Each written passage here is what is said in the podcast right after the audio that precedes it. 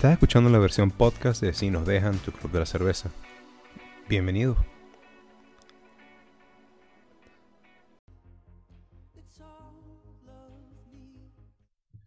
Muy buenas noches tengan todos y bienvenidos a Si nos dejan su club de la cerveza.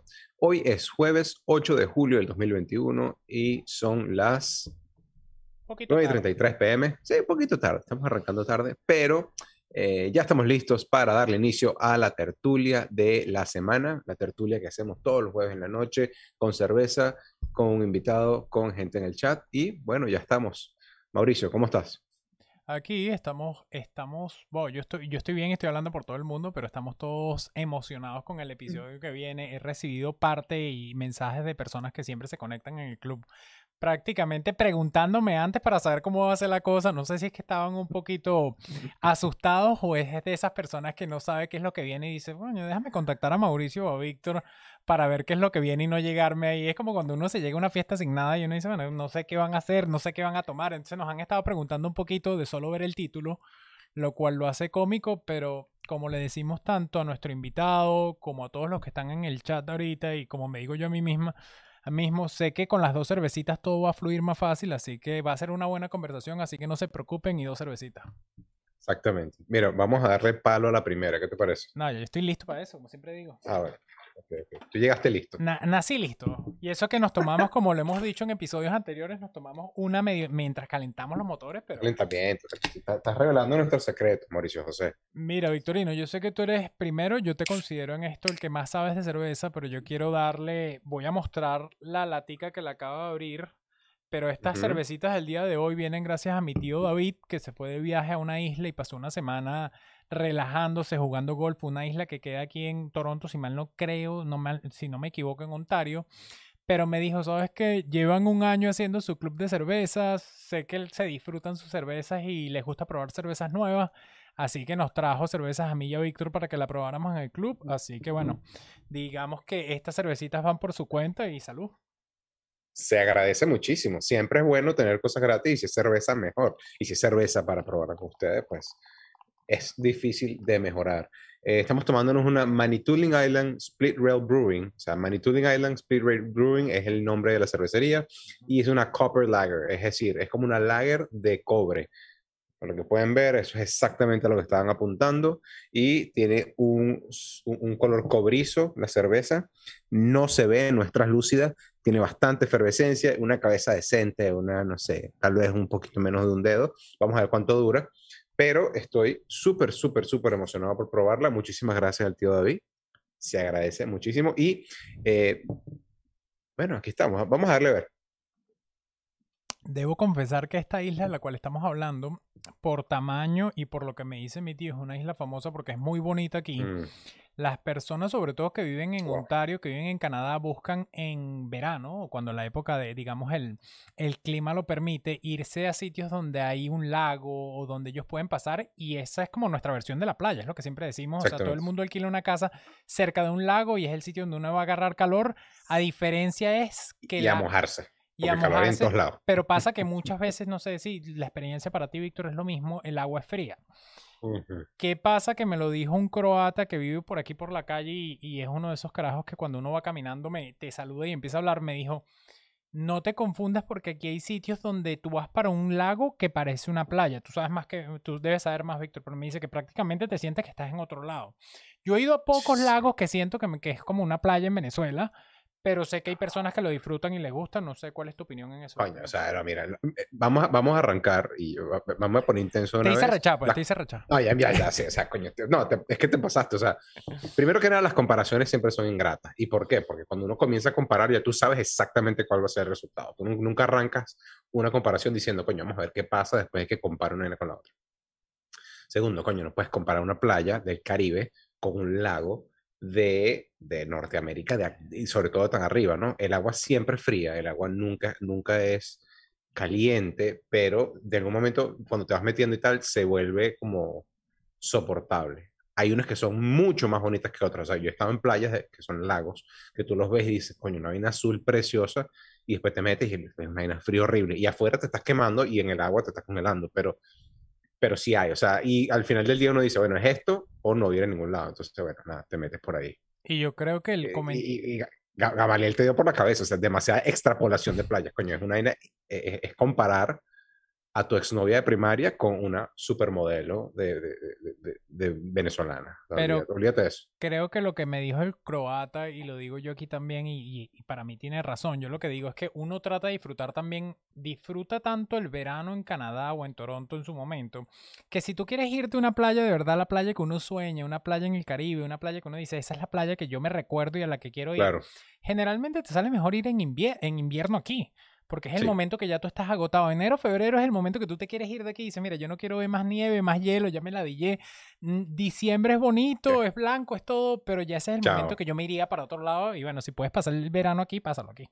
claro. No, no, aquí el verano es maravilloso. Mira, eh, por cierto, estamos en la mitad del verano. Está, Ujú. ha estado fino a pesar de, de- de todo lo que estamos viviendo. ¿Qué te pareció la cerveza, Mauricio? Te diré que me gustó.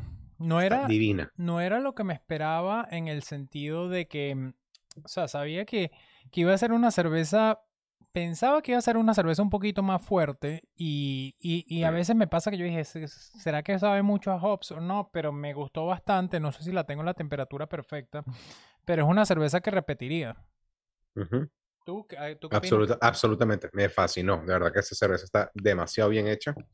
Eh, me encanta que, que una, cerveza, una cervecería pequeña esté intentando cosas como esta Sí. y les quede tan bien, porque a veces uno se toma una cerveza que es que si de, de chocolate con menta y las son una cagada, eh, pero no, esta cerveza está bien hecha, está sabrosa, tiene todo lo que uno está buscando, verdad que está muy, muy, muy buena. Voy a, voy a revisar cómo hago para comprar un poquito más. Y me ha pasado que con cervecerías pequeñas no te pasa que tú la pruebas y sabe muy bien, pero después te deja un aftertaste. Por eso a veces, o Sí. sea, como uno al final uno dice, me deja un sabor en la boca que no me termina de convencer. Con esta no me ha pasado, la verdad, así que por eso estoy contento y le estaba dando un poquito de tiempo. Exactamente. no sé si quieres hablar un poquito de la semana, sé que tienes un cuento por ahí que me interesa. El cuento de la semana, mira, eh, buscando justamente cosas que hacer de lo que veníamos hablando, fuimos a una granja. Entonces, para que mi hija Martina eh, estuviese afuera, corriendo, eh, viendo animales, viendo... o sea, aquí las granjas son una granja familiar que produce cualquier cosa y a esa granja agarran uno de los terrenos, le ponen unos animalitos, le ponen unos toboganes, le ponen unos parques y te venden una entrada por estar ahí un tiempo Ujú. nos animamos a hacer esa vaina y después que vimos animales y todo lo demás, salimos y decimos, bueno, ¿quieren ir ahí a, a- a strawberry picking? O sea, tú vas a ir a recoger tus propias fresas. Y entonces yo digo, bueno, ya estamos aquí, o sea, ¿qué coño? Vamos a, vamos a darle. Y bueno, nos fuimos, Mauricio, y nos invitaron a, hacer el eh, re- recoger las fresas, obviamente es como que parte del tour, pero pagas por eso. Y lo que hay es un campo gigante, lleno de unas maticas chiquiticas así verdes, y las fresas están como colgadas de la vaina, pero están pegadas del piso. Y tienes que agacharte en el piso, y tienes que a veces arrodillarte y y ensuciarte las manos y sacar la vaina. Entonces yo decía, ¿qué bolas? El nivel, el nivel en el que hemos llegado de, de, de, de, de civilización, por decirlo de alguna manera, que estamos pagando por hacer trabajo manual en el campo. O sea, y, y la gente feliz, ensuciándose, volviéndose mierda. Y decía, marico, ¿qué bolas esta vaina? Yo no puedo creer que yo esté pagando por hacer esto. Y bueno, obviamente, ¿sabes? Me cayó en la boca porque le estoy jodiendo la vaina a la niña y todo lo demás. Pero me parece, me parece interesantísimo pensar en retrospectiva y decir, o sea, hay inmigrantes de otro país que vienen a este a que les paguen menos de sueldo mínimo por hacer esta vaina. Y aquí estoy yo como un pendejo pagando para ir a recoger frutas al piso. No Yo- sé, no sé si tú, si tú has, caído, has caído en eso. Yo tengo, te voy a decir que este fin de semana voy a abrir la puerta, estoy cobrando 10 dólares de entrada para que me ayuden a cortar la grama y echarle bola pintando una casita que tengo atrás, para sentir, para sentir el trabajo manual. Porque te- para que sienta lo que, coño, tú sabes que corta grama, eso es de pinga, si no tienes grama en tu casa le echas bola ahí y te puedes llevar la grama si quieres, oh, me sale hasta mejor. te la cobro por peso. Lo que, lo que me dio intriga de sobre todo tu cuento, que no lo habíamos hablado ni lo sabía en detalle, pero yo no tengo ni idea, fíjate, tú me hablas de fresas, yo no tengo ni idea, iba, las únicas fresas que veía venían, ¿sabes? Sobre todo en la colonia Tobar y venían con crema también, o te las En un vasito. Exacto, en un vasito, pero la experiencia, uno está pagando por la experiencia. Y yo veía que cada vez piensa, yo por lo menos nunca viví esa experiencia. Entonces la gente que tiene una granja o que tiene acceso a esa experiencia le está vendiendo a la gente de la ciudad, a los que viven en edificios. Y más y más, ¿quién vive esa experiencia? Fíjate, Gamaliel me acuerdo que su familia, ellos tenían una finca y tenían, ¿sabes? tomates y ajo y cebolla, si mal no recuerdo, y él vivió una experiencia que tú y yo no vivimos. O sea, yo por lo menos no la viví. Se mandan para el campo a trabajar. No, y ir y ver cómo funciona, si sea por curiosidad, ni siquiera por trabajo de ver cómo funciona, que es prácticamente para lo que tú llevaste a Martina, para que vea animales, para que vea cómo, dónde, de dónde vienen las fresas, de dónde salen ciertos vegetales, ciertas frutas. O sea, me parece interesante que, bueno, ellos le buscaron la vuelta como negocio, es decir, yo les voy a cobrar a la gente para que vea esta vaina, pero nosotros también estamos en la necesidad de entender esa parte que si no, no la vivimos, o no sé cómo la ves tú. Pero es que, bueno, es que eso es lo que te estoy diciendo. Está, estamos tan urbanizados, el ser humano está tan urbanizado. Sí. Y eso, que, que o sea, literalmente estamos pagando por hacer trabajo manual. Es una, o sea, que es una que cuando tú te pones a pensarlo, imagínate el nivel de que, que, que, uno tiene que alcanzar. O sea, que uno está metido todo el tiempo en cuatro paredes y te ofrecen venir a trabajar en la tierra y dices, coño, está bien, voy a pagar por eso. Imagínate, imagínate, solamente piensa en esa vaina. Te hago, te hago una pregunta y sería bueno saber qué opinan la gente del club. Es, piensa en algo. Si llegamos y tú agarraste esas fresas, te, te arrastraste por el suelo para agarrar esas fresas, las disfrutaste y las pagaste y las disfrutaste más porque tú hiciste el trabajo o sencillamente la disfrutas igual y te la comes de la misma manera que algo que compras en el automercado. Coño. quiero saber, no sé. Creo, creo, que te voy a dar eso. O sea, cuando tú agarras la fresa y la ves de ahí, que no pasa, o sea, que, la estás cortando tú de la mata, no sé si es que de verdad son como más bonitas, más sabrosas, o, es que te convences de la vaina porque estás tú recogiéndola del piso. Pero, pero sí hay, hay, hay tú, la ves y dices, coño, mira esta fresa, porque tú además agarras la, hay unas que están hechas mierda, y tú agarras la que en verdad está bonita, bonita, y tú dices, ver, a mí está dicha que parece que lo hubiesen echado lápiz labial, esta me la voy a comer, pues. Y entonces ahí sí como que tiene sentido haberse tirado el viaje. Debe ser. Déjame tirar algo aquí después ah, el chat. Debe ser lo mismo que pasa con la pesca cuando tú vas y te quedas horas pescando y agarras y, y, atrapas al pescado que te vas a comer. El sentido de orgullo de que fue hasta la que tú elegiste y todo eso es súper interesante y yo creo que te da una satisfacción directa y distinta. No, no, no, no sé si hay gente que pesca, pero el pescar es un poquito diferente porque como que tú no haces nada, tú estás ahí esperando que, ¿sabes? Tú no, tú no te tires para el agua a buscar pescado, o sea. Pero lo que yo he entendido es que si no sabes bien cómo hacer eso, no sabes dónde ir y pescar, y pasa hasta cuando mm. pescan en hielo, quizás tú estás tratando de agarrar un pez en donde no hay peces o no hay el pez que tú estás buscando. Entonces es lo que he visto un poquito y voy aquí y digo, fíjate, otra cosa y agarramos el chat después, Rakan y el club de tabacos que él estuvo con nosotros.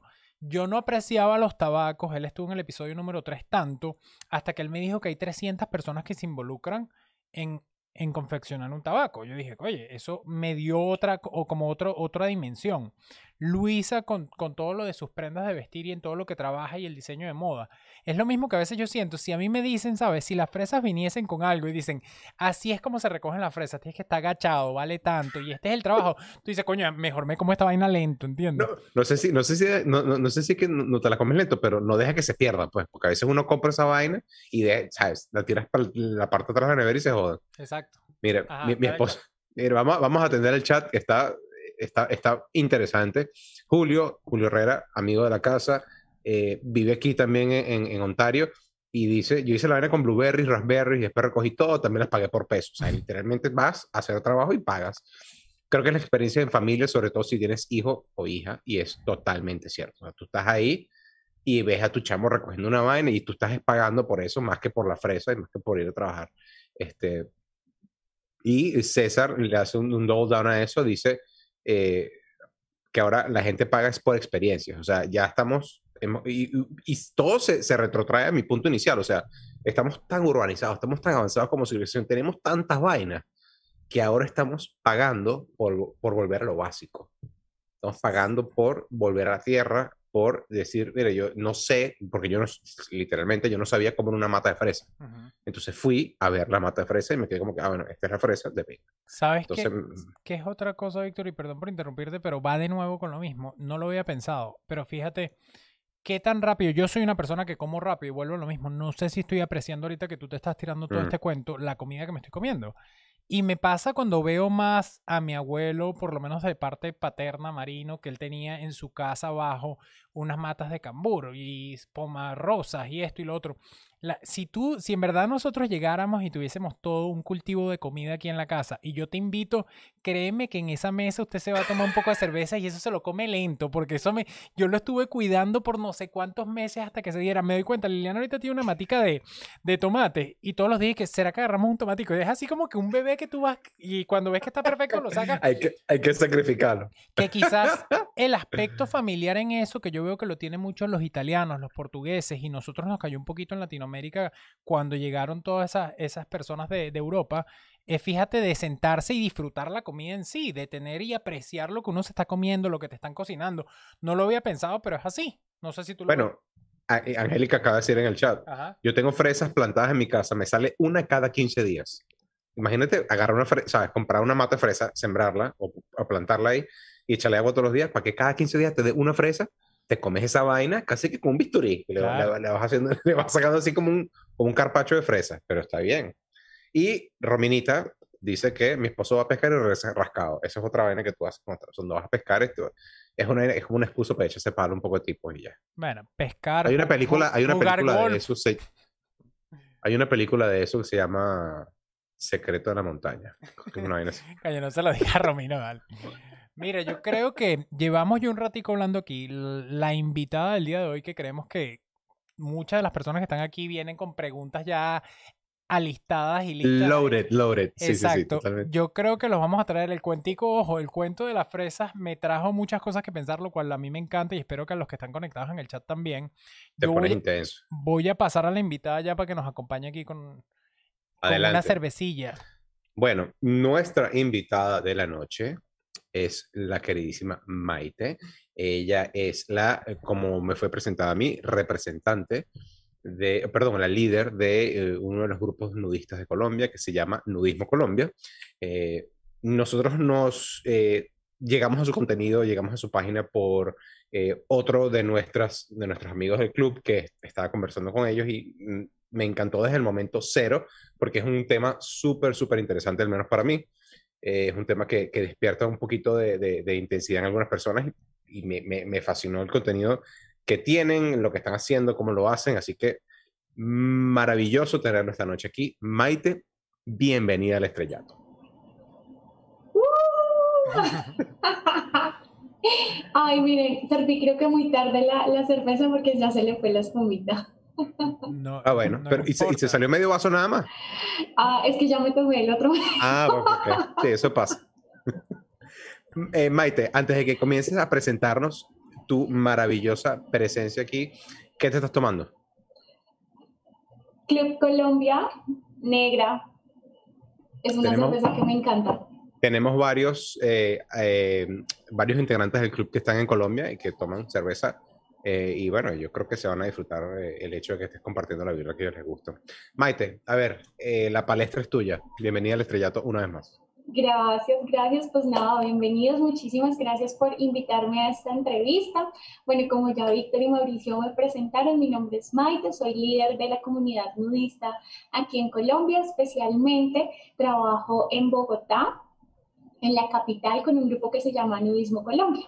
Llevo tres años ya larguitos, eh, liderando. Comencé haciendo talleres de teatro, he hecho talleres de iniciación, poesía, bailes, rumba aeróbica, em, bueno, y el último que hice fue taller de escalada al desnudo. Entonces, bueno, tenemos una, una gama muy amplia de actividades. Yo pregunto aquí rápido y sé que, ojo, cuando tuvimos la llamada inicial fue algo de lo que más me llamó la atención todo el mundo habla de desnudo y el nudismo. ¿Tú nos puedes hablar un poquito cuál es la diferencia? Claro que sí, mira. La desnudez es el estado natural del hombre. Todos venimos desnudos a la tierra. Nadie viene con ropa. Ese es el estado natural del hombre. ¿Cuál es la diferencia entre la desnudez, estar desnudo, y el nudismo? Es que el nudismo es cuando tú compartes socialmente tu desnudez con otras personas, ¿sí? Es decir, es como si nosotros estuviéramos eh, tomándonos una cerveza en un bar completamente desnudos. ¿Qué es lo importante diferenciar, digamos, del nudismo?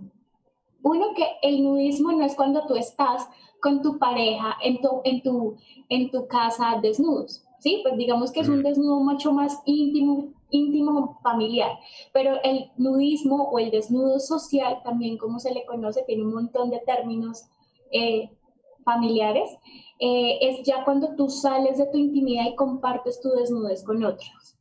Algo súper y sabes que me estás rompiendo el corazón porque yo me iba a definir como nudismo, como, como nudista, que no, pero es que yo en mi casa me la paso en cuero cada vez que puedo. Pero me estás diciendo que, que no es eso, o sea, que no es que tú, ah, bueno, claro, yo duermo desnudo con mi esposa, entonces no, no eres nudista, eres, es compartir un ambiente social de alguna manera cotidiano, pero sin ropa. Claro, claro, porque mira, cuando yo también duermo desnuda, y, en la medida que pueda hago cosas desnudas. Pero no es la misma seguridad que yo tengo estando desnudo en mi casa junto a mm. una persona que yo conozco y que adoro y que sé que me respeta, a cuando yo tengo que exponerme completamente desnudo frente a otras personas que no conozco. Y lo mismo pasa con, con, con, las otras personas. Entonces, ahí tenemos una, digamos, como una diferencia entre desnudez, el desnudo, y el desnudo social o el nudismo, que es compartir nuestra desnudez. Ok, ok. Eh, mira, vamos a, poner los puntos sobre las ideas y vamos a pasar los palitos sobre las T. Esto es un tema, de alguna manera es, eh, eh, es contencioso, es convulsionado porque muchísima gente asocia nudismo con erotismo, nudismo con sexualidad, nudismo como que, bueno, si hay 20 personas desnudas en un cuarto, es imposible que no terminen haciendo algo digno de estar en una película de esas que hay Mauricio en internet. Exacto. O qué hago a veces, o qué hago a veces. que hacemos, que hacemos también, pero eso es en el OnlyFans, no, en, este, este, club. Entonces, eh, una de las preguntas que yo tenía es, ¿cómo es ese, ese paso cero, esa base que dice, mira, vamos a quitarnos la ropa, pero aquí, ¿sabes? Vamos a, vamos a hacer una reunión social de humanos sin ropa. Mientras que, o sea, y no sé si es diferente, pero me gustaría que me explicaras un poquito de eso. Claro que sí, mira, eh, digamos que el nudismo lo que busca es alejar un poco el desnudo del sexo. No es de sexualizar el cuerpo porque eso es algo que no podemos hacer. O sea, nosotros venimos a este mundo gracias a un polvo mágico que se echaron nuestros papás. Entonces, digamos, eliminar el sexo de nuestras vidas es absolutamente erróneo. Mala idea. Sí, lo que nosotros hacemos es decirle a la gente que hay la posibilidad de que tú disfrutes tu cuerpo y disfrutes de tu desnudez, alejándolo del sexo, o sea, compartiendo y haciendo cosas eh, que puedes hacer en tu cotidianidad, como cocinar, dormir, eh, no sé, tender la cama, y hacer aseo, incluso puedes hacer otras cosas no tan, no tan digamos, no tan cotidianas como pasear, eh, mm, estar en la piscina, jugar bolos. Tejo. Eh, tejo, pero una, una pregunta, me, me, perdonas por favor por esto que tú vas a decir. Tú, ustedes comen tajado, ustedes comen plátano frito. ¿Cómo se llama el plátano frito en Colombia? Sí, sí, sí, tajado. Coño, tú no me puedes decir que tú puedes freír una tajada desnuda porque... ¿Pero qué pasó? ¿Te vuelve loco? O sea, yo no entiendo. pero espérate un pelo, ¿no? O sea, el, el, aceite sale volando para todos lados, te cae y desnudo. O sea, si yo me pues pongo como un paño de cocina en la mano para hacer esa vaina. O sea, lo... Eso... Eso depende de la técnica, ¿no? A mí mi mamá me enseñó que se desliza la tajada para que no salte. Porque si la echas así, te va a saltar. Ok, ok. Es que yo no soy un muy buen cocinero, que digamos. Por eso me estoy imaginando cocinar desnudo y digo, coño, se me cae una salsa a la pasta en, la, en, el lado de la pierna y, perdemos. Lo que me em, da risa de Víctor es que de una vez lo que le preocupa es cómo haces tajada tú. Yo tengo mil preguntas que no tienen que venir con tajada ni con aceite, ojo. Tengo, suelto, suelto aquí una rápido, que yo digo, mira, Mauricio mañana te dice, mira, yo voy pendiente y pongo evento de los tuyos. Primero, quisiera saber es qué pasa, o sea, tú me dices, bueno, hay eventos como de iniciación y ayudas a las personas a que se sienten confiadas de empezar a quitarse la ropa, o tú llegas de una vez y hay como un, un guardia y te dice, epa, de aquí para adelante sin ropa. ¿Cómo funciona? O sea, ¿tienes eventos de iniciación o es sin ropa de una vez y uno llega y se la quita o cómo funciona? Tenemos una gama amplia de, de servicios, digámoslo así. Tenemos el taller de iniciación, que es un taller especial que hemos creado nosotros para aquellas personas que todavía no se sienten completamente seguros de irse a, quitar la ropa y compartir dos horas completamente desnudos con otros. Entonces, este taller que, que tienes, que la primera hora es textil, digamos que en el mundo nudista se le dice textil a esto como estamos nosotros, con ropa, y la segunda hora ya es nudista. Es, esa es como la, la, singularidad de este evento. En la primera hora que hacemos, hablamos de, de elementos y cosas que, que, contienen el nudismo, entonces del origen, de términos, eh, de cómo llegó acá a Colombia. También hablamos de cuántos grupos nudistas hay, porque en Colombia hay muchos. Entonces, bueno, como que no, no solamente es nudismo Colombia, sino hay varios. Hay otro, otra modalidad y es que tú vas a un evento y en el evento los 10 o 15 primeros minutos hacen un desnudo paulatino. ¿En qué consiste este desnudo paulatino? en que tú a partir de un ejercicio de visualización y respiración te vas quitando la ropa poco a poco.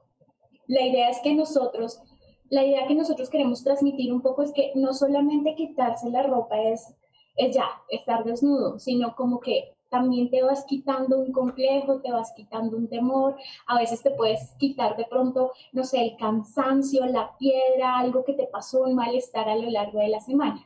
Y finalmente hay otros eventos, digamos, como los de integración sobre todo, que no tienen ni, ni este, este taller de iniciación ni este, este desnudo paulatino, sino que tú ya llegas al evento, te quitas la ropa y compartes con el resto. De una.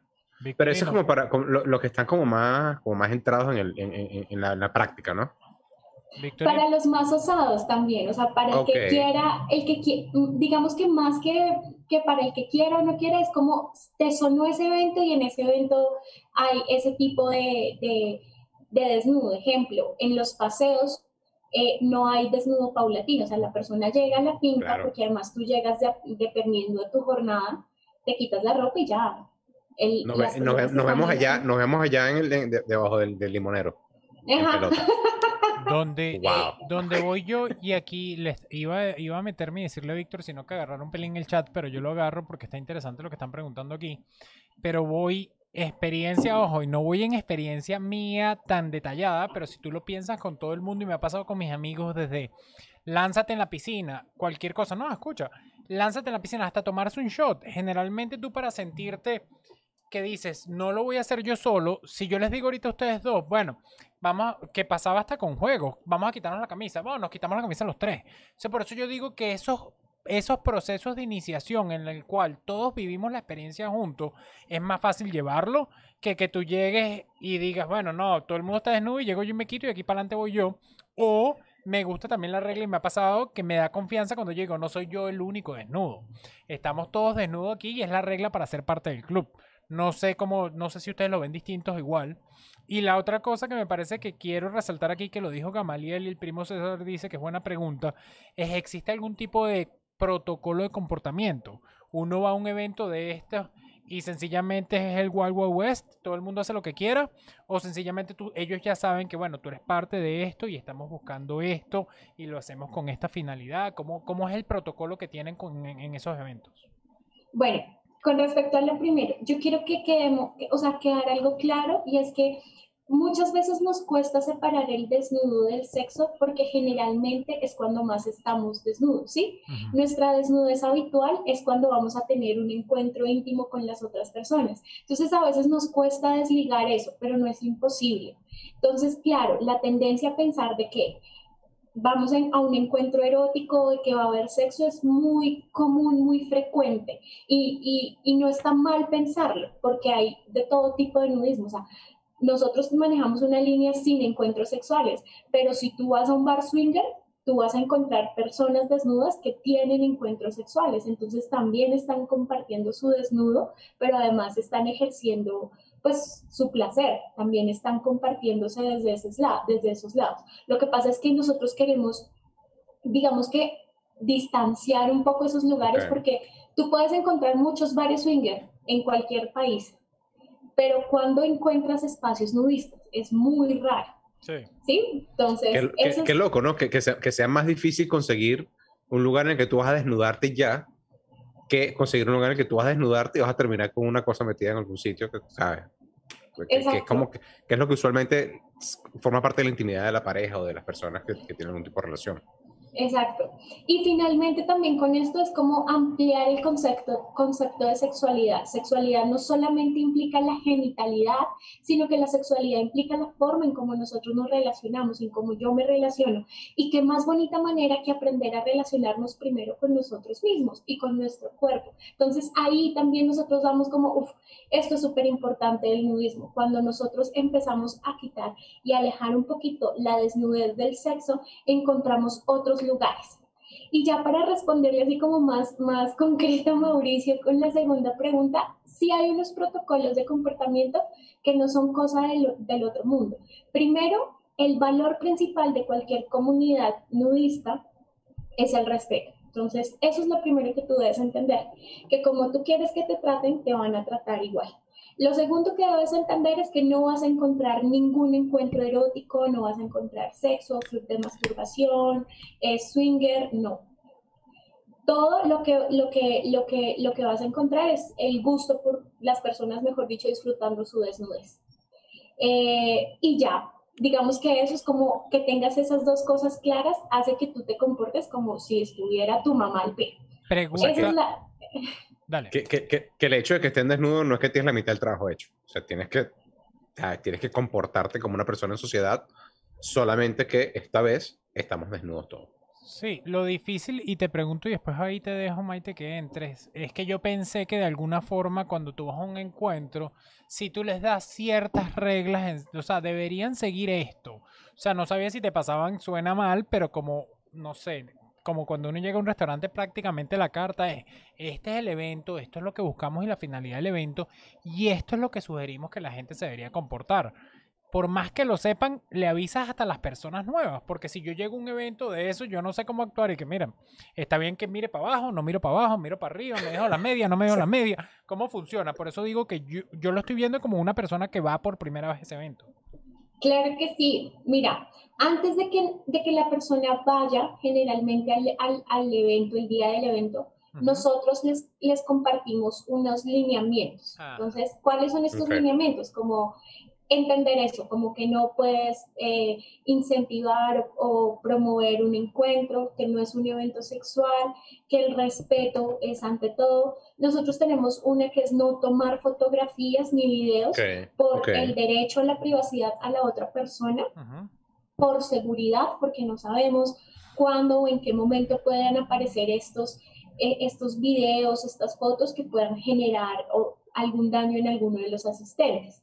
Eh, simplemente, digamos, quienes autorizan en cierto tipo de eventos que aparezcan desnudos van a aparecer, pero nosotros no somos como de, de los que entras tú a un evento y vas a encontrar a 20 personas con cámara. Eh, y, y este, este, estos reglamentos se les, se les comparten a ellos antes de que asistan de diferentes formas. A veces los mandamos por WhatsApp.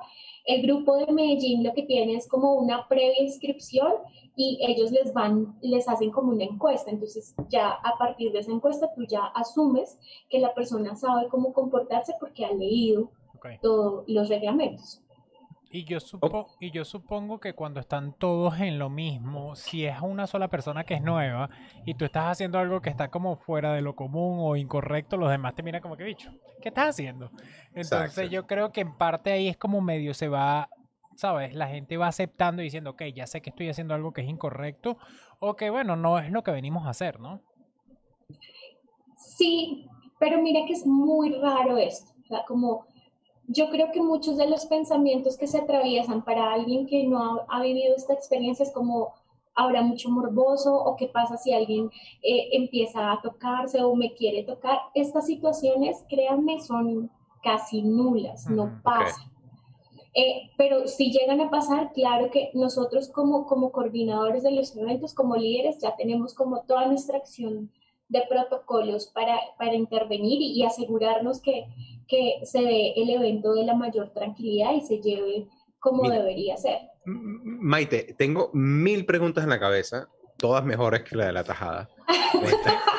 ¿Y cuándo es el próximo evento? Esa es la de Víctor. ¿Cuándo es el próximo evento? No, no, no, no, no.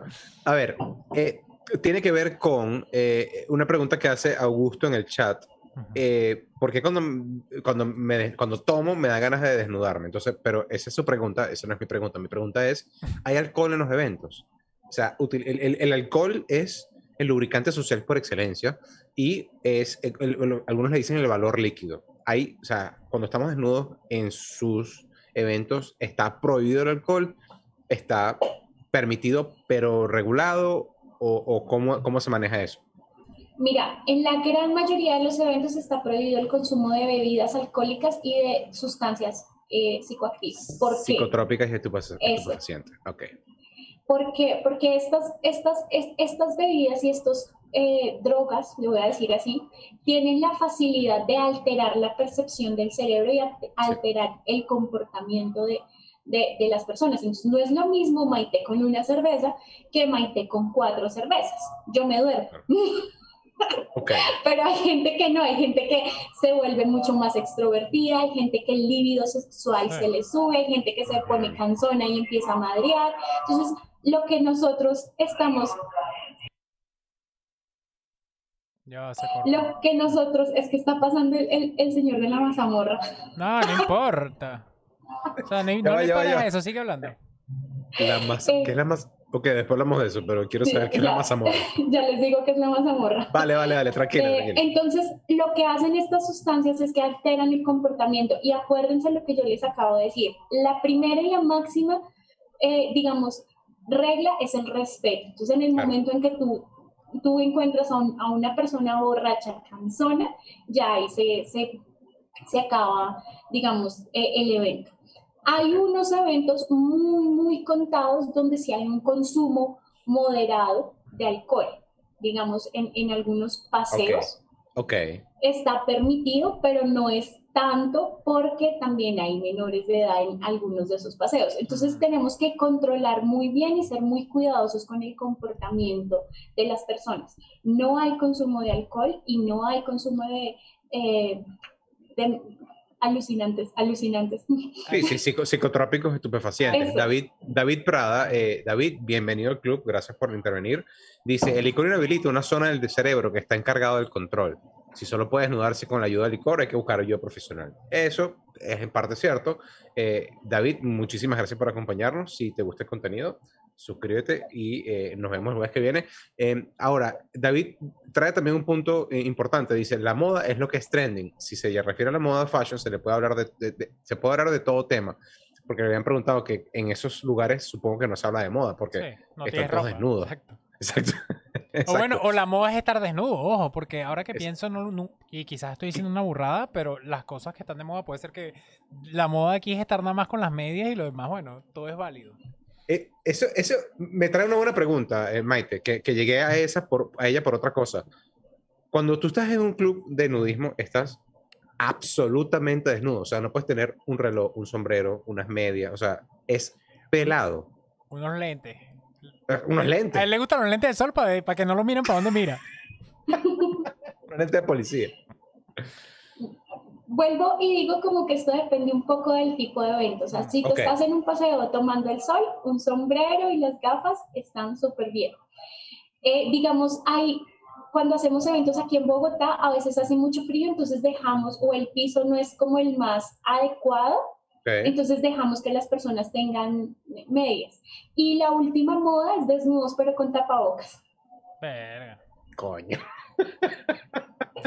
Mira, justamente, y te lo había comentado antes, pero una de las cosas que yo vi en, el contenido de, tu Instagram y, de, la página de web que ustedes tienen, que les recomiendo que, la revisen y que la sigan, es que yo veo un montón de gente en un monte, como en una montaña, escalando y tal, y están desnudos completos. Y no me importa ver las nalgas de alguien por ahí, pero es el pie pelado en un, como que un, desierto, en un, como que un paisaje árido con unas piedras y unas vainas y decía, coño, yo no podría, yo, no, yo tengo mis, pies demasiado, demasiado vírgenes para andar por ahí subiendo cerro y vaina, o sea, yo me pondría unos zapaticos, pues, no sé si estaría rompiendo las reglas.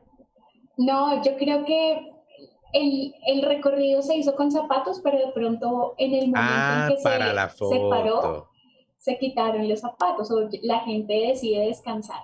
Pero no, yo tampoco lo haría. Eso es como, como cuando metes la barriga para la foto de Instagram. que haces todo lo demás gordito, pero metes la foto y metes la barriga para la foto. Y piensa, parte del nudismo es sentirse que no tienes nada encima, sentirte libre, coño, no vas a andar con zapatos y que... Y con medias apretadas, supongo que cuando llegan al sitio donde quieren estar con la naturaleza se quitan todo. Claro, claro. Ajá, ¿qué es así, eh, mira, eh, está preguntando en el chat, eh, ¿tienen un inventario, tienen una lista, tienen una sugerencia de playas y parques nudistas en Colombia? Bueno, listo. Antes de eso quería saludar a David porque David también es uno de nuestros líderes Dale. aquí en, en Bogotá. Él, él está con su pareja, con Jenny, y ellos han hecho talleres de masaje y entrenamiento corporal. Son unos pilísimos. Entonces, ahí saludos a ellos. Eh, aquí en Colombia no tenemos lugares públicos, digamos, aprobados por el gobierno nacional. No los hay. Tenemos una playa, es la única playa nudista en el Parque Tayrona, al norte de Colombia, eh, que es la playa por tradición, es decir, que ya lleva mucho tiempo la gente yendo a quitarse la ropa estando desnudo. Es la única playa, es el único lugar público donde tú puedes hacer nudismo con tranquilidad. Del resto, si tú en algún momento te arriesgas a que estás caminando, eh, y te quitas la ropa, lo puedes hacer con tranquilidad, pero ten en cuenta que en Colombia, si te ve un policía, te puede generar una multa por exhibicionismo. Entonces, por eso nosotros somos muy cuidadosos al momento de hacer las actividades. Colombia, a diferencia de otros países, tiene unas dinámicas diferentes, por eso mismo. Brasil, Argentina tienen playas nudistas, España tiene muchas playas nudistas, Miami tiene, esta, hay una playa nudista muy conocida. En Colombia, como no tenemos esos lugares públicos todavía reglamentados, lo que hemos hecho nosotros es que hacemos eventos privados. Okay. Entonces, son eventos cortos de dos, tres, cuatro horas, donde eh, hacemos una temática, teatro, spa, masajes, bueno, todo lo que se nos ocurra y lanzamos la convocatoria para que las personas asistan de acuerdo a su interés. Los eventos como los paseos son en lugares privados, en fincas eh, o casonas, digamos, a las afueras de la ciudad que son privados. ¿Y qué es lo importante acá? Que el dueño de la finca que nos la rienda sepa la naturalidad, la naturaleza de este evento. ¿Por qué? Porque nos ha pasado que a veces vamos y golpeamos la puerta y nos, nos dicen sí, y ya cuando les explicamos qué es nudismo, nos dicen, no, no, no, no vuelvan porque, o no nos interesa porque prestamos la finca para eventos escolares, entonces... Eso, no es de Dios, claro. Exacto, entonces hay, todavía hay un tabú muy grande por el desnudo y por el nudismo. Yo, ok, dale Mauricio. No, tengo, es más, si, si la pregunta que vas a hacer, Víctor, va relacionada con esto, te dejo porque la mía va a cambiar algo porque es una pregunta que totalmente, o sea, va fuera de esto. ¿La tuya va relacionada con esto o no? Eh, es que, no, no, dale tú, dale tú, porque nos vamos a tirar por un hueco. Pregunta que tengo y va un poquito pegado a lo que puso Gusto arriba, que veo yo, Maite. Lo veo yo así y es difícil de conversar y ojo, puede generar muchos problemas, pero lo voy a soltar aquí porque me da intriga. Son los que me gustan a mí. Claro, es que ¿qué pasa? O sea, a mí, para mí lo difícil de todo, de, y lo puedo decir yo como hombre, yo como hombre le digo mañana a Maite, Maite, mira, estamos en un sitio, en una fiesta no nudista, y te digo, vámonos a la casa que yo me voy a tomar un trago, pero a mí me gustan los tragos nudistas al final. Es súper difícil, o sea, ¿cómo, ¿cómo explicas y cómo trazas esa, esa línea de las personas, así sea en una relación o en un evento, o hasta si somos amigos de la universidad y tú me dices, Mauricio, vamos a tirarnos una leída de tal libro de este capítulo, pero desnudo es súper difícil trazar y enseñarle y decirle a la gente, ya va, desnudo no significa que va a pasar algo más. ¿Cómo haces eso? Porque me da intriga, porque es algo que hasta donde, antes de que yo me casara, se puede malinterpretar. No sé cómo lo ven ustedes. O sea, pero, pero tú lo estás diciendo eh, literalmente en el lugar no va a haber sexo. Está bien, estamos todos desnudos y eso yo lo entendí. Ni siquiera, ni siquiera. Peor es más bien yo pensando. Ah, no, no, claro, pero tú, estás pensando, tú estás pensando más allá. Tú estás pensando que tú ves y somos, somos animales de manada y que siempre estamos pensando en, interrelacionarnos con otros. Y tú ves una persona que ya la ves desnuda, tú estás desnudo y se interesan el uno al otro. y No, no, tampoco, mira. ¿Se puede, hacer, ¿Se puede hacer el acercamiento sin quedar mal? Eh, eh, creo que es la pregunta, Mauricio. esa es otra pregunta. No, la mía más bien es, a mí me gusta el nudismo. O sea, yo te digo, y Maite también, y le digo, ¿sabes qué, Maite? Vamos a tomar, más bien vamos a leer un libro desnudo, o a mí me gusta y Maite no, y no conoce esto. Vamos a leer un libro desnudo en la casa porque a mí me gusta el nudismo. ¿Cómo haces tú para trazar y enseñarle a la gente? Decir, mira, no porque a mí me gusta el nudismo, te estoy diciendo que va a pasar mm. algo más. Esa es la parte que digo porque es un, poquito de educación, de decirle a la gente, ya va, te estoy invitando y te estoy invitando, o quizás dices, yo no invito a mi casa a hacer eso. Ojo, es lo que quiero entender porque no sé cómo funciona. Sí, total. Digamos que ha sido complejo y, hablar del desnudo tan abiertamente es una cosa compleja porque tenemos muchos tabús frente a la educación corporal y frente a la educación sexual, porque el desnudo está en un, en un, en un medio. ¿sí? Y más como nosotros lo manejamos, que es el desnudo sin connotación sexual, está en un doble medio. Entonces, primero es como, si tú conociste a esa persona en un ambiente nudista y, y, deciden compartir esos espacios respetando la filosofía nudista, pues muy bien. Pero que por favor eso nunca se vaya a, digamos, a tergiversar o a, mal, a, malentender, ¿sí? Como a malinterpretar, porque a veces pueden llegar muy, muchos fake, como muchos nudistas mm. fake, que, ay, sí, yo voy con la idea de, y lo que finalmente buscan es tener un encuentro erótico, un encuentro íntimo, y eso no nos interesa. Ahora bien, si tú, si tú quieres que una persona entre al mundo del nudismo, yo te invitaría a que se acerquen a los grupos nudistas latinoamericanos o que vayan a vivir una experiencia, una playa, un lugar público. Creo que esa es la mejor manera para mí de invitar a esa persona y de convidar. Ahora, hay que tener en cuenta que por la cabeza de uno pueden pasar muchas cosas, que, no es, que no es la misma seguridad la que pueda tener una persona con otra. Entonces, a nosotros te voy a contar y les voy a contar aquí chismes. Nos llegan muchos, me, encanta. Nos llegan muchos muchos hombres, porque esto es, hay que, hay que decirlo, digamos, la gran mayoría de las personas que asisten a nuestros eventos son hombres. Nos llegan muchos hombres casados eh, con la pregunta cómo invito a mi mujer, o sea, llevo 10 años, 5 años hablándole de nudismo y ella no, no se siente tan cómoda, ¿sí? O, hay parejas que nunca se dijeron que, les interesaba el desnudo hasta que un día, por X o Y razón, dio la casualidad y después de ocho años fueron a su primer evento nudista. Entonces, eh, hay una cosa que tiene que ser muy clara y es la comunicación. Y lo otro es respetar los límites. Si una persona te mm. dice no, es no. Aquí no es como un no es un sí o un no es un más o menos. No, un no es un no. Porque estamos desnudos. O sea, porque nuestro, literalmente nuestra defensa del mundo exterior está abajo. No hay, no hay tiempo para esa parece, parece jugueteo, ¿no? Y que no, bueno, yo digo no, pero, pero le digo que, o sea, no, no, hay que ser claro. Como que, bueno, en, en, en, en, inglés hay una, hay una frase, hay, un dicho y me, tiene absolutamente sentido en el día de hoy, que es the naked truth, o sea, la verdad desnuda. O sea, te estoy diciendo una vaina y es eso. Y supongo que ese debe ser el principio fundamental de lo que es una relación entre las personas de ese tipo. Total, entender que para mí el nudismo es una decisión personal. Así mi esposo vaya o ame, o así mi esposo no quiera compartir ese espacio, es una decisión personal. Nadie te puede obligar a ti a ir a un evento nudista o a ir a un lugar nudista. La decisión es personal. Si tú ya tomaste la decisión, te sientes valiente, seguro, segura de ir, lánzate. Es una experiencia que te va a cambiar la vida y que probablemente quieras repetir. Si no te gustó, bueno, pues por lo menos te llevaste una experiencia que, que en algún momento contarás o relatarás o, te llenará de, de, de, alguna experiencia para tu vida. Exacto, puedes, puedes echar el cuento. Mira, eh, después estamos hablando maravilloso, ya Mauricio se abrió la segunda cerveza sin permiso, pero estamos en un club de cerveza, eh, tenemos que abrir la segunda cerveza. Yo eh, voy a proceder. Esta es una eh, de la misma cervecería, Manitouling Island Split, Rail, Split Rail Brewing, y es una Hawberry Ale.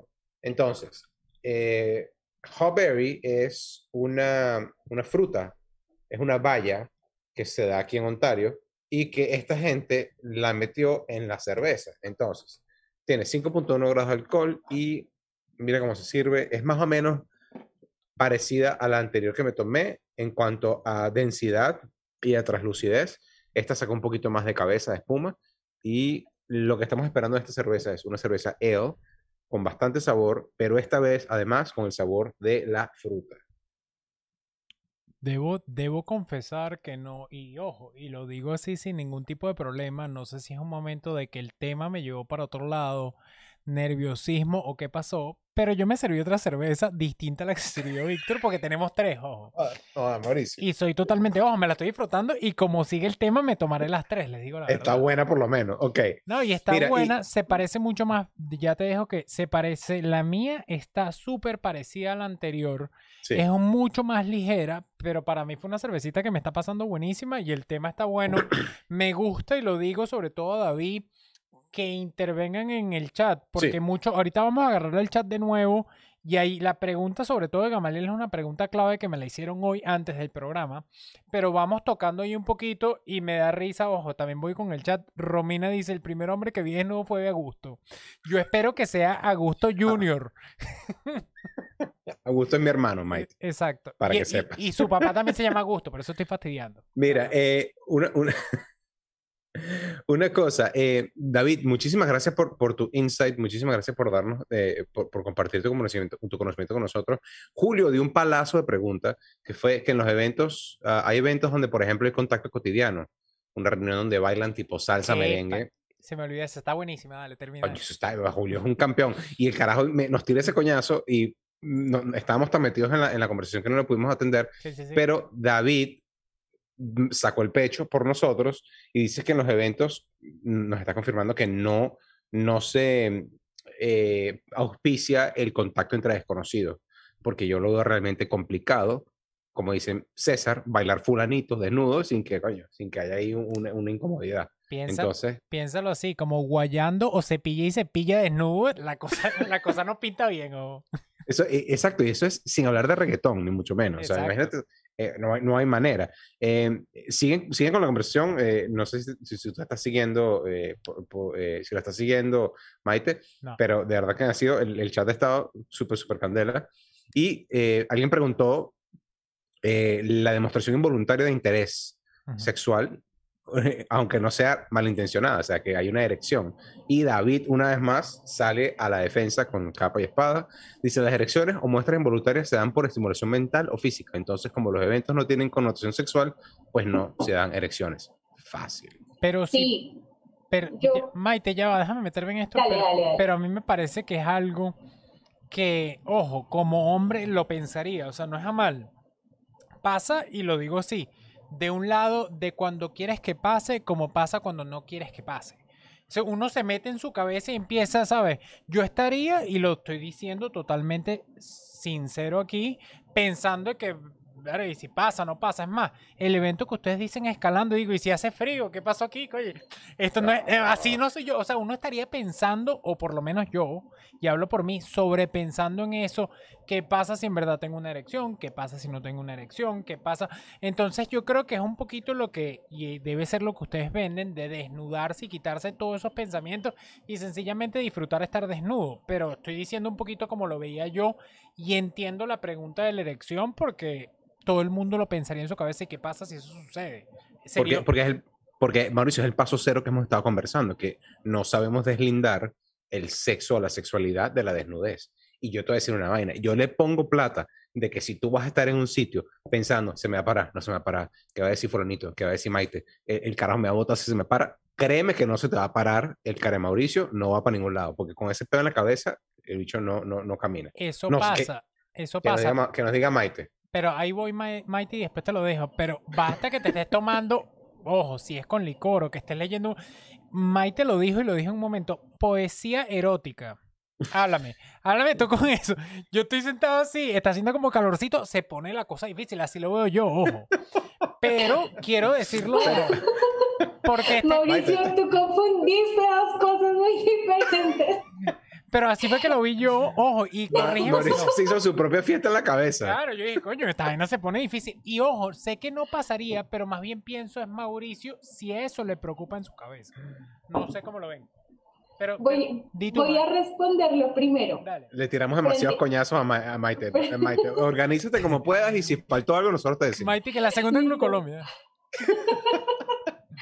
La, mire, con respecto a lo primero, la erección. La erección es algo absolutamente normal que se puede presentar en un evento nudista por diferentes circunstancias. ¿Qué pasa cuando su- sucede? Es como tápate o retírate cinco minutos del grupo Ah, mientras se baja la erección. Pero es algo absolutamente normal. Que no es normal si presentamos una erección que tú la exhibas. Eso ya no es normal porque ya ahí se, se, se convertiría en un comportamiento que incita.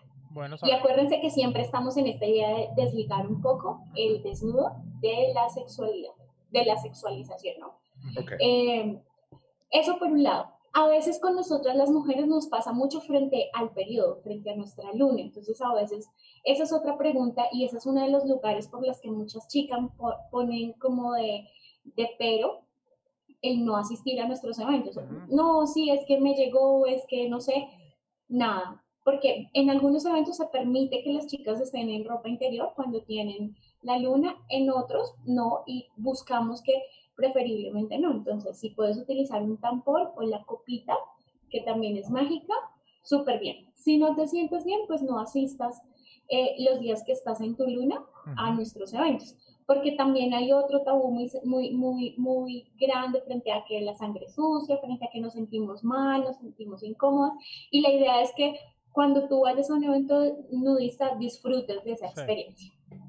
Con respecto a lo de poesía erótica, aquí mi gente les quiero contar que Mauricio hizo un boroló en la cabeza, porque antes de ingresar estábamos hablando de las plataformas y yo le estaba diciendo que el año pasado yo hacía con un grupo de amigos artistas, yo soy artista, Ah, soy. O soy sea, la- actriz y soy bailarina, poesías eróticas. Entonces habíamos probado varias plataformas.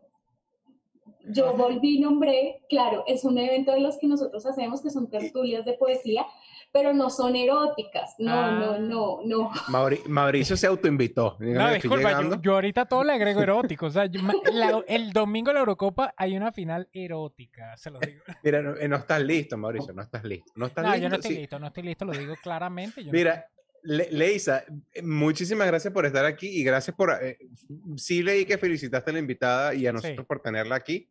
Este, eh, la estamos pasando genial y gracias por, por acompañarnos. Em, una de las cosas, sí, eh, eh, has dado en el clavo, eh, Maite. Puede haber una elección, o sea, David dice que nunca sucede, es, es probable que sea muy, muy poco, muy, muy poco frecuente, pero ante la erección, porque uno como hombre sabe que eh, eh, hay, hay veces que no, no, no, no, no funciona como uno quiere, para bien o para mal.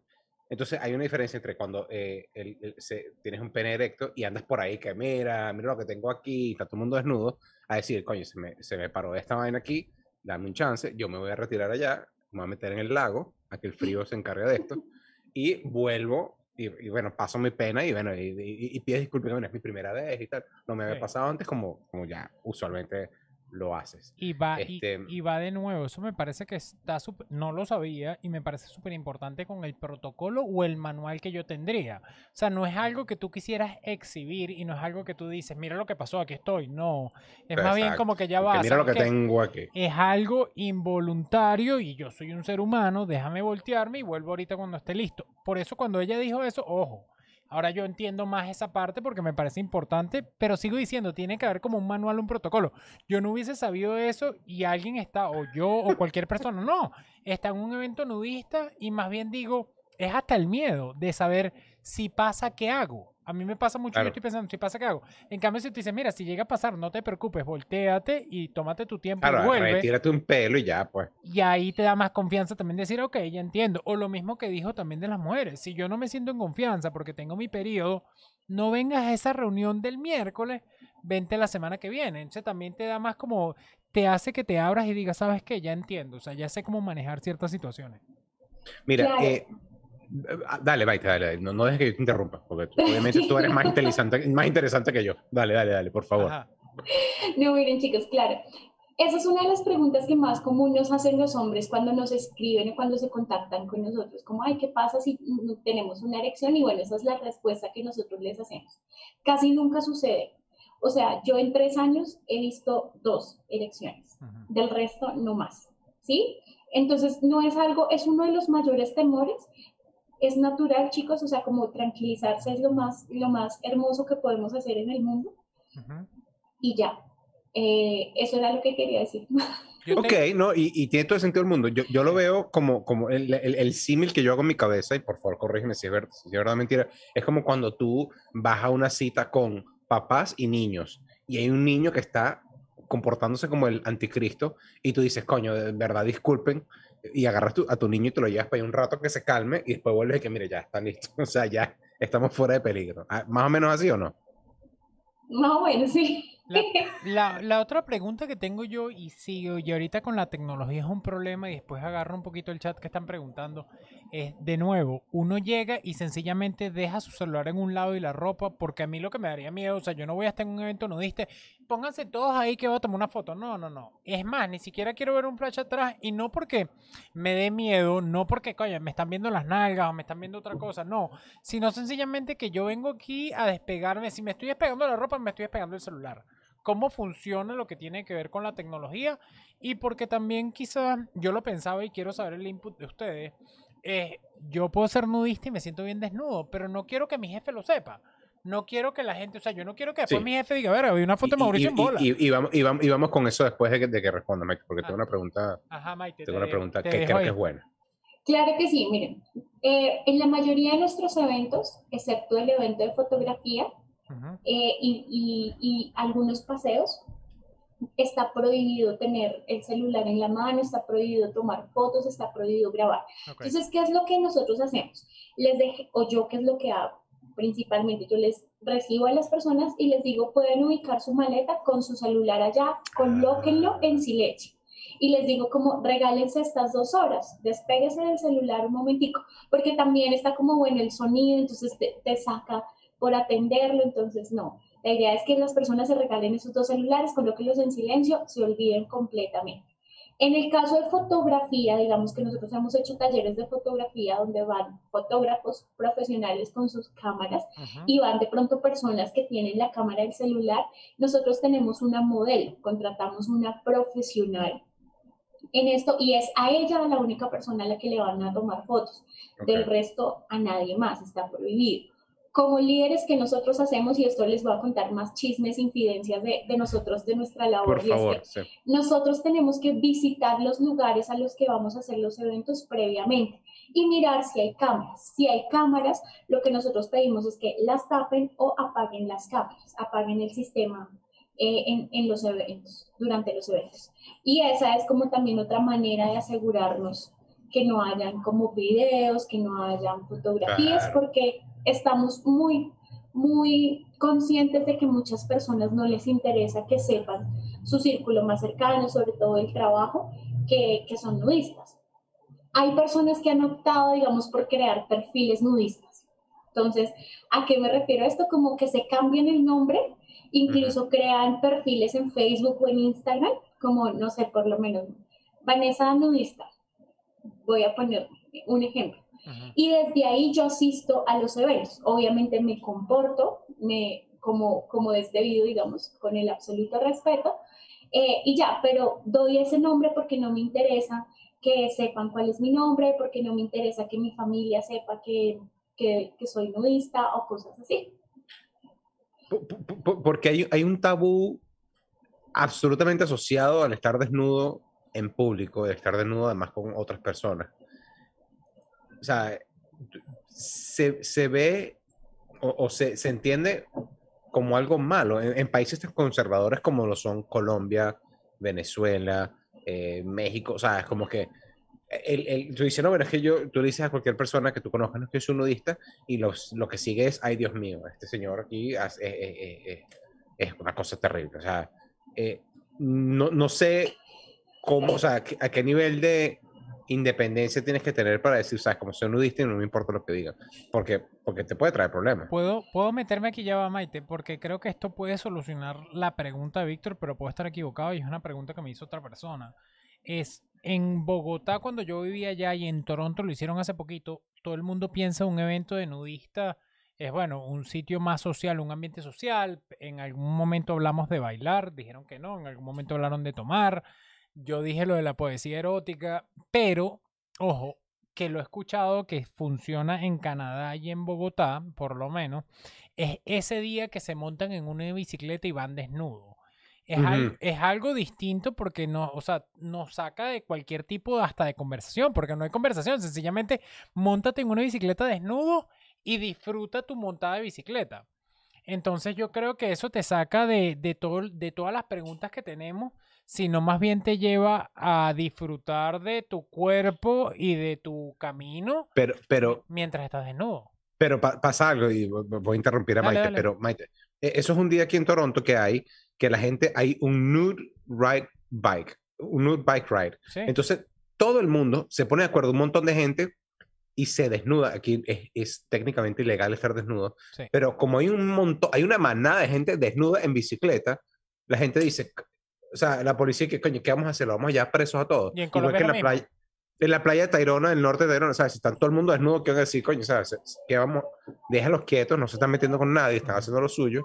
Pero yo estoy seguro, Mauricio, que hasta en un país tan de avanzada como Canadá, tú te tomas una foto desnudo y sales en la página, en el blog de Toronto y tu jefe, ¿sabes? Te va a comentar. O sea, va a haber un, va a haber un, un, un, mensaje o va a haber un, comentario al respecto de que, o sea, este carajo está desnudo por ahí. O sea, eh, eh, cuál es la mejor manera?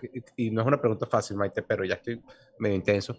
De, de luchar contra ese tabú, de luchar contra esa cosa de que, bueno, yo lo que, me gusta es estar desnudo y ya, pues, no estoy haciendo nada malo.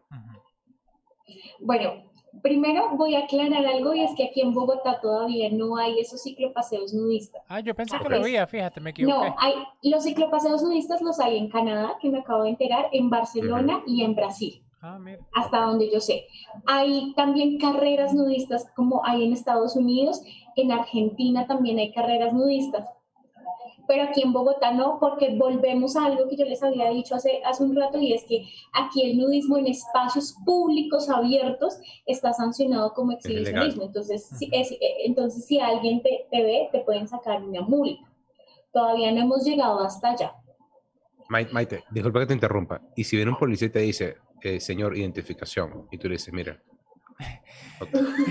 o le dice, ¿tú quieres saber dónde la tengo? No, escucha, te, digo, la verdad. y lo busco aquí y es un poquito legal. En Canadá también el exhibicionismo vas preso. Porque lo leí sobre todo, dije, un hombre puede manejar sin franela. Y sí, una mujer puede manejar desnuda. Y vas en eso porque lo estuve buscando hoy no puedes y no tiene que ver con la ley de tránsito, sino tiene que ver que en verdad estás cometiendo un delito de estar desnudo, totalmente desnudo, tanto manejando, caminando, pero yo creo que es lo que dice Víctor cuando ya se organiza un grupo grande para montar bicicleta o caminar y mostrar un poquito más que... Claro, el, el poder del pueblo. Exacto. ¿Qué van a hacer? ¿Hacer los presos a Los policías dicen, en este caso no me los voy a llevar presos, sino prácticamente voy a tener que protegerlos, que la gente no se meta con ellos. Como pasa aquí en otras ferias que hacen, como pasa, o sea, lo que hacen es, no dicen, si no me tengo que llevar preso y bueno, llegamos y, y llenamos la cárcel de personas que tuvieron una bicicleta desnuda, pero yo creo que no es legal.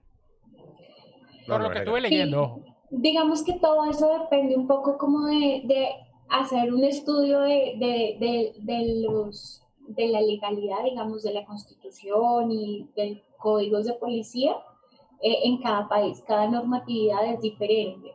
Por ejemplo, en México hay un festival nudista en la playa Oaxaca, en Cipolite, México y ellos allá tienen el, el, el, apoyo de la gobernación. Entonces es un festival que se hace anualmente el primer fin de semana de febrero, que mueve muchos turistas. Entonces allá la gente anda en un ambiente mixto. O sea, como puedes andar tú por la calle nudista, desnudo, pero también puedes ir al lado de un textil y no pasa nada. En Argentina, por ejemplo, en una reserva en Córdoba, en Yatán Rumi, ellos hacen una, una, una carrera de, atletismo nudista. Y esta carrera está apoyada por, por la gobernación eh, de, de, esa, de ese pueblito, digamos, de, esa, de, de ese departamento. Voy a ponerlo en esos términos. Eh, ¿Qué es lo que pasa? Que hay gente o hay, hay territorios que se han dado cuenta que el nudismo también puede generar incentivos económicos. Entonces, el turismo nudista llama mucho la atención pero es, es, es, algo que en esta, y voy a retomar un poco lo que la pregunta de, de, de Víctor acerca de la educación, es complejo. No es tan fácil, sea aquí en, en Latinoamérica o sea en Europa, porque estamos, digamos, como muy, muy ligados a que nuestra desnudez está ligada al sexo. Y eso es algo que estamos tratando de educar. ¿Qué hacemos nosotros desde Nudismo Colombia? Yo creo que hablo un poco también desde los otros grupos nudistas aquí en Colombia es generar estos espacios, buscar comunicar y contarles a las personas a calzón quitado, como decimos acá en Colombia, sobre esta experiencia de nudismo para que ustedes se vayan creando una idea y se vayan como, ay, sí, entonces no es que me van a encontrar con esto, o ya sé que debo haber, debe haber un protocolo, si en algún momento no me siento bien, ya sé que me puedo comunicar con tal persona, como que se vayan con unas ideas un poco más claras de qué es un espacio nudista y cómo se vive un espacio nudista. Es una tarea difícil. Yo les voy a contar mi experiencia. Okay. Como mujer, a veces el desnudo está ligado en dos lados. O uno te, te satanizan por hipersexualidad, hipersexualización o porque eh, estás de mostrón, ¿sí?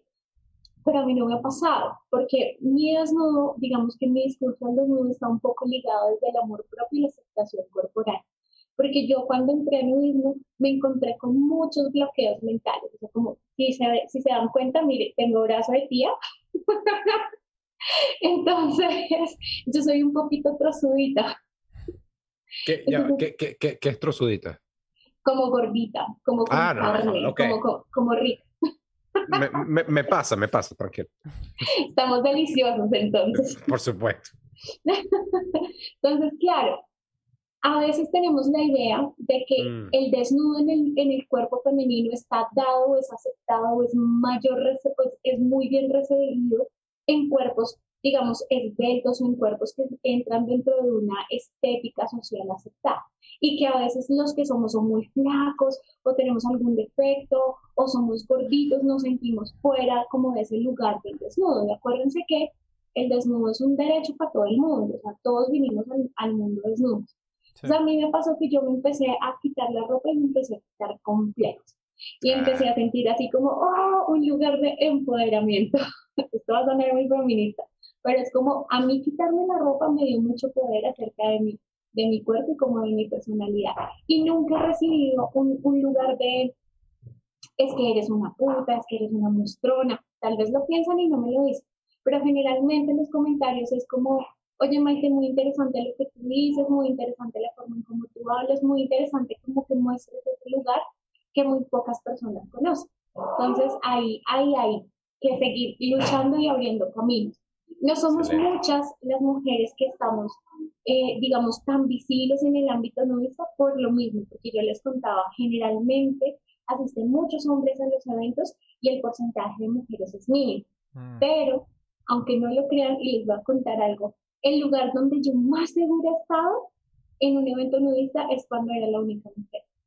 Habían nueve hombres, diez hombres, yo era la única mujer y nunca me sentí tan respetada como mujer, porque ninguno me miraba a mí, a mis genitales, ninguno miraba a mis senos ni mi vagina, sino que el contacto era visual. Ah, y eso es otra cosa. Hablando como de reglas, de comportamientos, miren la cara.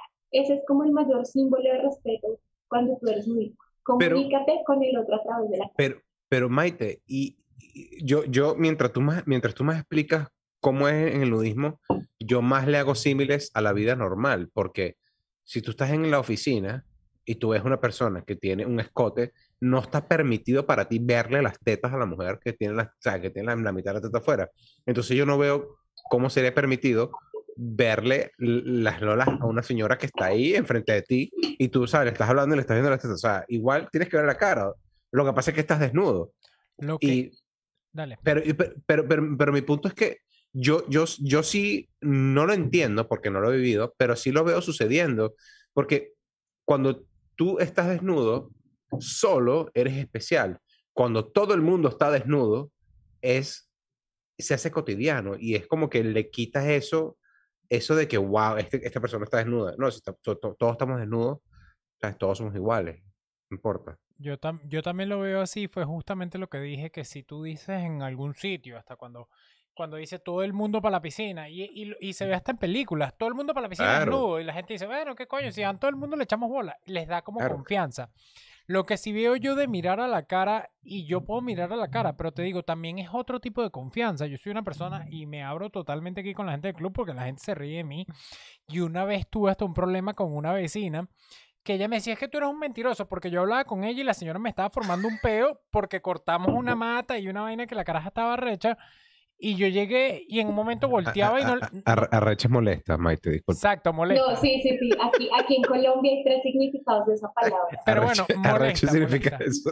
Molesta. Molesta. Y la miraba a los ojos, pero después le quitaba la vista a los ojos y me decía, estás mintiendo porque no me miras a los ojos. Yo le decía, señora, yo no estoy mintiendo. La mata no la corté yo, pero a ella le costaba, y es lo que yo digo, a mí me cuesta, claro, claro. Es distinto voltear los ojos un poco de mirarla penetrante ojo a ojo o mirar a la cara a mirar a otra parte, claramente es distinto porque tienes que cambiar totalmente lo que estás mirando. Pero a la, vez, a la vez lo que yo sí digo, no todo el mundo mira la cara y suena mal, pero y ojo, y puede ser un defecto mío y díganlo, pero yo a veces no me noto ni siquiera los colores de la persona de los ojos, porque no es algo que yo miro eh, centrado en los ojos. Yo miro los ojos un ratico y después quito la cara y sigo hablando son las reglas, son las reglas, Mauricio. Exacto, no tendré que leerme el manual. No puedes ir para el evento y anda viendo por ahí. No, se te pierda la mirada. Chicos, hay algo muy, muy, muy certero que ustedes acaban de colocar y es como dónde poner la mirada en un evento nudista. Y yo quiero decir, primero uno es que es normal que nosotros a veces cuando nos quitamos la ropa y nos reconocemos como grupo, nosotros hagamos un paneo, o sea, hagamos esto y esto tal vez, de ver los otros cuerpos. Lo que no es normal es que tú te quedes, o lo que no es permitido, digamos, que tú te quedes mirando fijamente los genitales de alguien o las partes de alguien que tú te quedes como... O sea, que si, si yo tengo que decir un, un, lunar en la barriga, que es raro, y tú te me quedas viendo el lunar, no hay problema. Pero si me estás viendo el cara Víctor y dices, coño, mira, ¿sabes? Es, inaceptable. Es depende del tamaño, ojo, del tamaño del lunar, no, del tamaño de la persona. Porque fíjate lo que está diciendo Débora y te voy a explicar algo, porque Débora en esto a mí me abrió los ojos. Débora, Débora, Débora, fue invitada al, programa y Débora es, eh, estudia el, el, el, ¿cómo se llama? El lenguaje corporal. Pero lo, lo, que me dijo a mí, y es verdad, yo tengo como si fuese la computadora y el disco duro aquí, como todo el mundo, pero yo cada vez que estoy pensando, es más, estoy organizando mis ideas, yo volteo los ojos para arriba, busco, recalculo como si fuese un GPS, bajo y lo lanzo. Y es así, en realidad yo me doy cuenta porque a veces hasta yo estoy caminando con mi esposa y estamos, estoy pensando algo y voy así, volteo los ojos como estoy ahorita y es que esto es lo que quiero decir. Entonces, fíjate que estoy jodiendo y es cómico esta parte, pero si yo estuviese con alguien más alto y estoy mirando para arriba y dice, que está viendo todo? Y yo le digo, no, no, no, estoy recalculando aquí, o sea, discúlpame, pero, pero es bueno saber esas reglas y sobre todo yo creo que es como uno sabe cuando una mirada es fija en una posición, uno sabe cuando una claro, incómodo, una mirada incómoda. Exacto, uno dice, caño, bicho, me estás mirando como que mucho. Me estás tanto, sí. Si es personal. Totalmente, totalmente. Por eso yo les digo como a las personas que van, es como, si puedes mirar a la cara, dale si tú te sientes bien como, bueno, mirando al piso, tú solo, bueno, pues dale.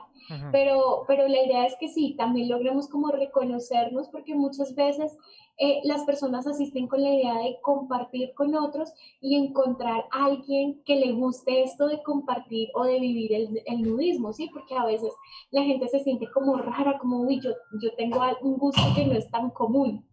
Entonces, a veces la gente es como, uy, sí quiero, quiero conocer personas. Y es eso, es como, yo no voy a negar como que tú haces un paneo corporal, de que tú miras, porque es normal, es como dice nuestro líder de Medellín, si, si esa persona se venía todos los días con zapatos negros y, ese, y el viernes se vino con zapatos rojos, pues tú le vas a ver los zapatos rojos. Es lo mismo que cuando estamos desnudos, ¿no? Pues estás reconociendo un cuerpo. Pero que en esa mirada de reconocer no se quede la mirada del morbo, como de mm, qué rico, ¿no? No, o sea, eso es lo que, lo que hay que controlar un poco. Como dice, como dice Débora aquí, mirada fija con mordida de labios. No. Se pone complicada la cosa. Prohibido, Aunque, aunque, aunque sea, aunque sea correspondida y recíproca, prohibido. Sí, y lo otro, uno no puede negar que hayan tipos de cuerpos o personas que le llamen la atención a uno. Pero finalmente es como, tú no vas a un evento nudista y quiero como ser muy clara, es que a veces eh, las personas van pretendiendo conseguir encuentros íntimos o pretendiendo conseguir eh, parejas. Y, y, les pasa mucho a los hombres, debo decirlo, porque se estrellan cuando ven que a veces no hay mujeres o que hay muy poquitas mujeres. Entonces es como que la experiencia por la que tú vayas o la razón por la que tú vayas a un evento nudista sea porque quieres compartir y vivir esa experiencia, ya sea en la modalidad que sea más que por, por, por querer tener una novia o un encuentro, porque eh, eso es un, eh, no, va a suceder tan fácil. Es, decir, y, estoy, estoy, tratando de, de, de, digerir un poco lo que tú nos estás diciendo. Si tú vas a un evento nudista, tú tienes que ir a un evento nudista porque tú quieres estar desnudo en un sitio en público con otra gente. No porque quieres ir a ver a otra gente desnuda o no porque quieres ir a conseguir una pareja sentimental o sexual que ya tiene la mitad del trabajo de hecho que quitar la ropa. Sería, sería loco, y ahorita te dejo que respondas a eso, Maite, sobre todo, no sé cómo va Víctor con la cerveza, la mía se acabó. pero, tú estás tomando muy rápido. Yo creo que ya vamos, vamos a... Vamos a, a donde voy yo es el nerviosismo, Víctor. Mira, donde las dos, dos cositas que quiero preguntar. Una, que me parece interesante, si tú conoces, y en tu caso dices, hay pocas mujeres en los eventos, pero si tú conoces a alguien sin ropa Quiero saber si también es al revés. No sé si les ha pasado, pero en el sentido de que, bueno, ya va, me parece interesante sin ropa. Ponte ropa y vamos a tomarnos un café y ver si en verdad es interesante y conocerte del otro lado también. Porque es como totalmente comenzar, no una relación, pero conocer a alguien en su momento donde generalmente donde está más tímido o vulnerable. Eso es una parte. Y la otra que tengo ahí, que digo, ¿tú crees que hay pocas mujeres en esos eventos? Si los eventos, si hicieras eventos de puras mujeres y eventos de puros hombres, ¿habrían más? O no sé si existen, es, curiosidad, no sé. Bueno, con respecto a la primera, puede pasar, digamos que puede pasar que tú conociste a alguien y te llamó la atención. Sí. Puedes seguir entablando comunicación con esa persona eh, pero que no se vuelva, y digo, como que no se, no se vuelva el nudismo una excusa para encontrar un polvo, y lo voy a decir muy escuetamente, porque no, no, no va a pasar. Te voy a decir desde mi experiencia personal, mira, yo en este momento estoy saliendo con alguien que conocí hace tres años en nudismo. Ah, un hombre que fue a mi evento y después de tres años nos hablamos y, y, estamos ahora saliendo. Pero pero no, en mi cabeza en el primer evento, además porque yo soy líder y estoy pensando en otras cosas, en mi cabeza nunca pasó como, oye, qué interesante, qué lindo, no, o sea, las cosas se dieron muy espontáneamente. Con respecto a lo segundo que era, ¿qué? Perdón, se me olvidó. Suele, es más, te digo la verdad, a mí también se me olvidó. Lo primero era era voltear de cómo conoces a las personas y lo segundo era si haces eventos del mismo ah, sexo, de esa forma agarras más personas tanto del lado femenino como masculino. No sé si lo hacen, pero quería saber. Tenemos, aquí tenemos una gama de eventos. Miren, tenemos eventos para parejas, hombre-mujer, tenemos eventos para parejas abiertas, ¿no? Como eh, con la que tú te sientas identificado. Tenemos eventos para solo hombres y tenemos eventos para solo mujeres. Y además de eso tenemos eventos familiares, eh, que es si tu, tu familia va a un paseo. Y tenemos eventos abiertos, que generalmente es como tú no tienes una pareja, pero quieres ir a vivir esa experiencia solos y solas. Digamos que tenemos seis tipos de eventos. ¿Qué pasa con los eventos de chicas? Pese a que nosotros les damos eh, a veces es muy complejo, o sea, como que todavía la población femenina tenemos muchas, muchos pensamientos, muchos miedos sobre nuestro cuerpo, sobre el que irán de la otra, sobre el deseo, o sea, qué pasa, a veces nosotros extrapolamos nuestro cuerpo en otra, entonces quiero tener esto, quiero tener lo otro. Entonces todavía yo siento que, que allá, más allá de la decisión de quitarse la ropa, hay que trabajar otras cosas, como mucho más la seguridad, porque irse a quitar la ropa sí implica un grado de que tú te sientas seguro con tu cuerpo. Así, así, digamos, te confronten otras cosas. Eh, es complejo, pero hay. ¿En qué, en qué, en qué eventos asisten mucho los, las mujeres? Digamos, asisten mucho en eventos de parejas y eh, yo sé que asisten mucho a playas nudistas, como a estos eventos abiertos, naturales, como que las nenas van con más tranquilidad. Me, gustó el Mira, eh, Maite, yo me quedé sin cerveza, Mauricio se quedó sin cerveza. Yo creo que estás tomando agua. Sí, yo ya los estoy acompañando con agua. ok, perfecto. Eso está perfectamente bien. Eh, vamos a poner el tapón al programa. Una de las cosas que quisiera que yo hicieras, Maite, es que invites a la gente a seguirte, que eh, invites a la gente eh, a, conocerte a través de las redes sociales, a través del grupo que tú, del, cual eres parte.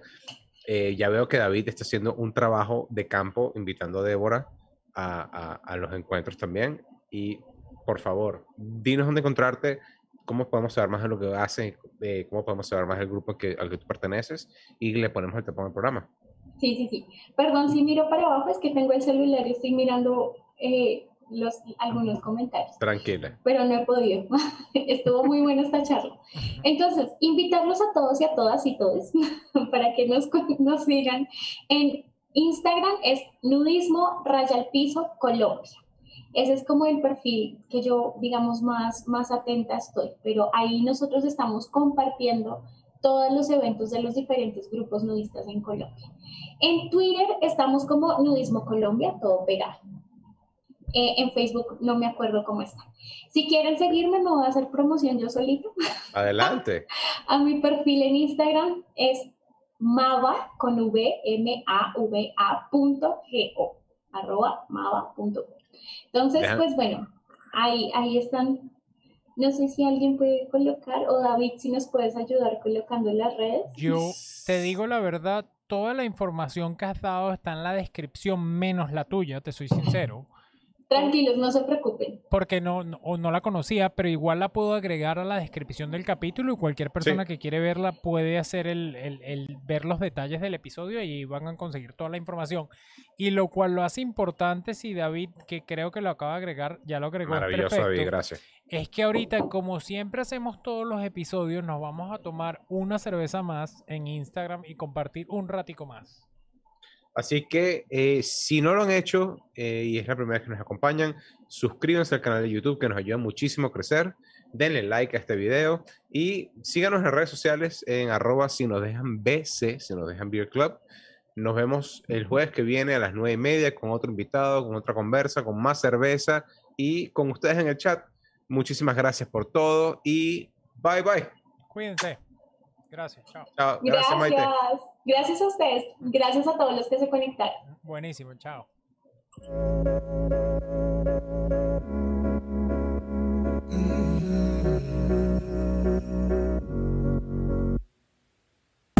Think I made a huge mistake. Fell into your big brown eyes. Now I'm in a daze. I just can't escape. I've been too afraid of love, but oh, I think it's about to change. I'm not too good at feelings, but I'm feeling you. Not easy being honest, but I'll tell the truth. I really wanna vibe with you. Tell me what I gotta do. Oh, girl, you golden. High like emotion. Wavy like the ocean. Oh, what an ocean. Oh, girl. ¿Escuchaste la versión podcast de Si nos dejan Beer Club? Recordamos que todos los jueves a las 9 y media de la noche nos reunimos por YouTube en vivo. Nos vemos en el club.